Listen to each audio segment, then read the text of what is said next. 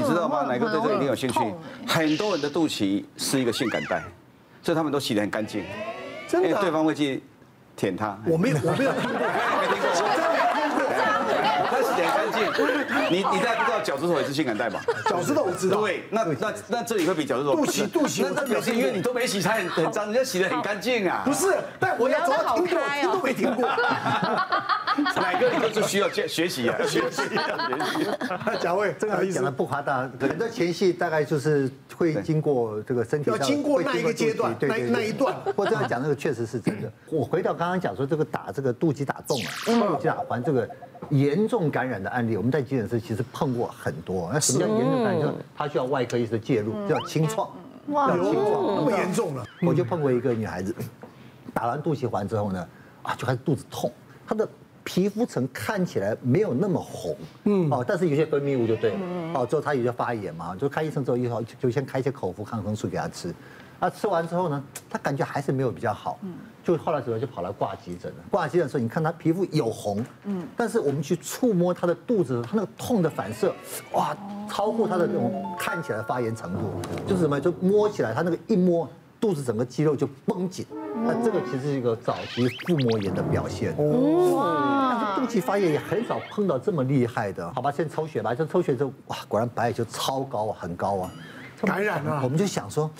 会不会这个夹起来打太深呢、啊？有时候打会不会连腹膜那个层有时候会嗯对这个这个咬进去，如果你勾到的话，感染有时候不是光脂肪层，就到肚子里面嗯去也不是不可能。虽然机会不大，做电脑断层好了，我们在第一次带来是肚脐打洞，还是做电脑 断层，因为我们真的怀疑它是腹膜炎。嗯，哦，后来我们就电脑做完之后还好，它的腹腔里面是干净的，可是腹腔外面这个就是脂呃肪整个层发它有炎啊了一块，就是真的就脂肪坏死发炎，所以它是比较深层，但是皮肤表现不那么明显。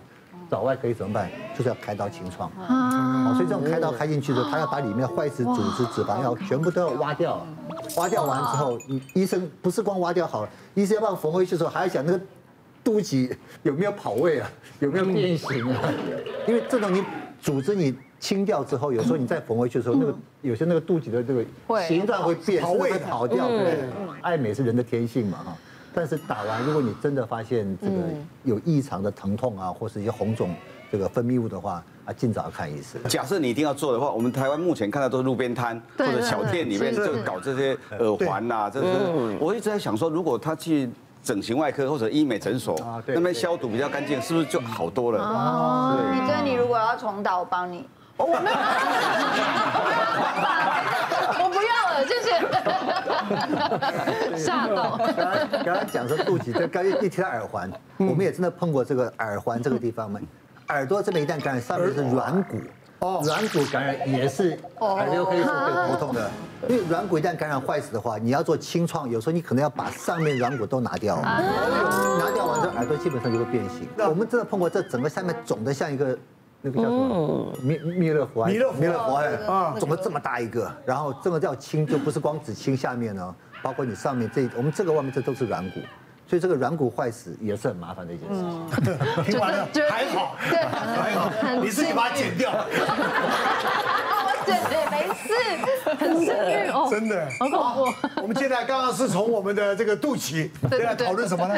往上走，嗯往上走哈。 嗯这比较平易近人一点，就是大家多久会清一次你的耳朵呢？挖耳朵应该很容易吧？这个这个应该就蛮平常对。啊，我就很爱挖耳朵哎，我以前呢，我老婆最爱帮我挖耳朵，哇你知道，没事来来来，她她她喜欢那种感觉，你知道吗？然后像帮人家掏耳朵那种感觉，哎，那我问你，你的耳屎是那种湿湿的、黄黄的，还是那种干干的、白白的？干干的，然后一片。啊，我懂，哇哇，我也是那她挖到那一片很兴奋，你知道吗？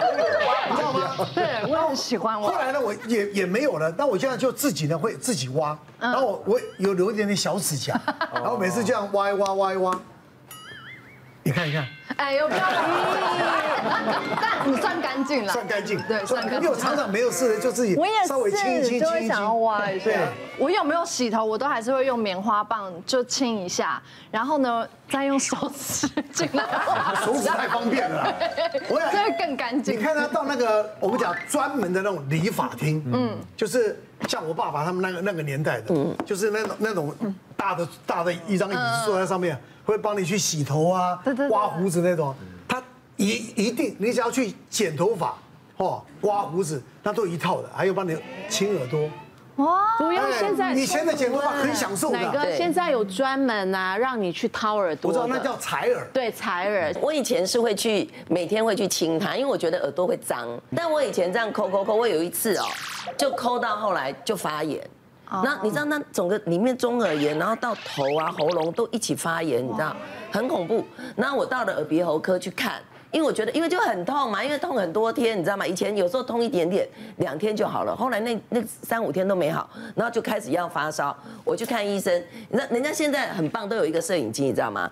直接照对。他说你里面已经整个发炎，他说你你为什么会这样子？你感冒吗？就不是，我说我是去掏它，我就被骂。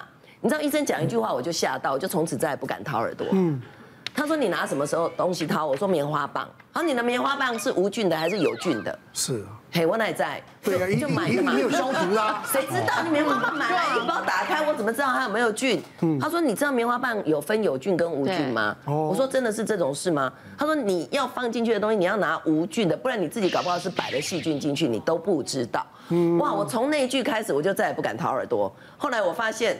只要觉得耳朵怪怪，你就去耳鼻喉科，他也会帮你掏嘛。嗯，对，耳鼻喉科一照，他就会帮你夹出来了，你干嘛自哦自己找麻烦呢？是啊而且这个还有鉴宝，啊，鉴宝题目， 鉴宝题目，鉴宝题没有目，管健保，真的这样吧挖耳朵有鉴宝，有他他儿子出来有鉴宝。所以掏耳屎出来的鉴宝。就跟那个洗牙齿有鉴宝一样道理。你又夸大牛了，牛了，不懂的也 要夸张一千多块吧，哦要一千多还有这么块，多啊要一千多块，采耳才有那么便宜挖。耳朵健保给付是一百六，应该真的假的？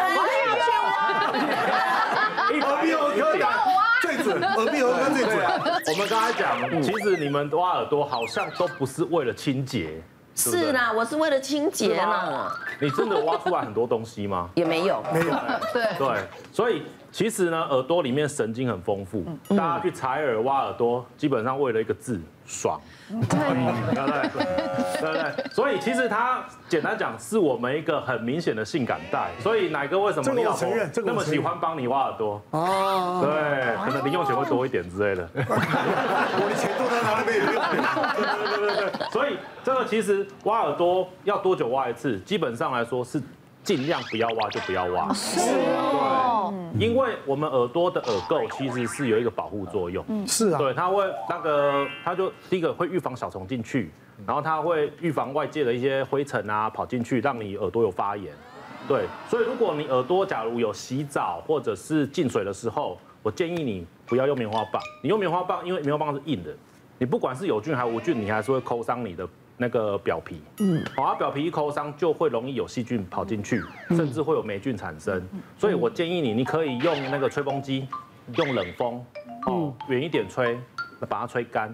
哦，没感觉就好了，不要说觉得湿湿的你就把它吹干就好，或者是你用卫生纸一一块嘛，对不对？嗯我们把它卷成尖尖的，进去把它吸，把水要吸干就要好。无菌的卫生纸 不。用不用不用，因为你因为你卫生纸，你不可能把不太可能把那个你的耳道给弄伤，因为它是软的。 OK，挖耳朵就是为了一个舒服，所以很多人都会喜欢挖耳朵。我要分享案例就是一个四十岁的一个那个大姐，她就是很喜欢每天睡觉不洗完澡之后就会挖耳朵，哦清耳朵，她觉得是清耳朵要把它清干净嘛。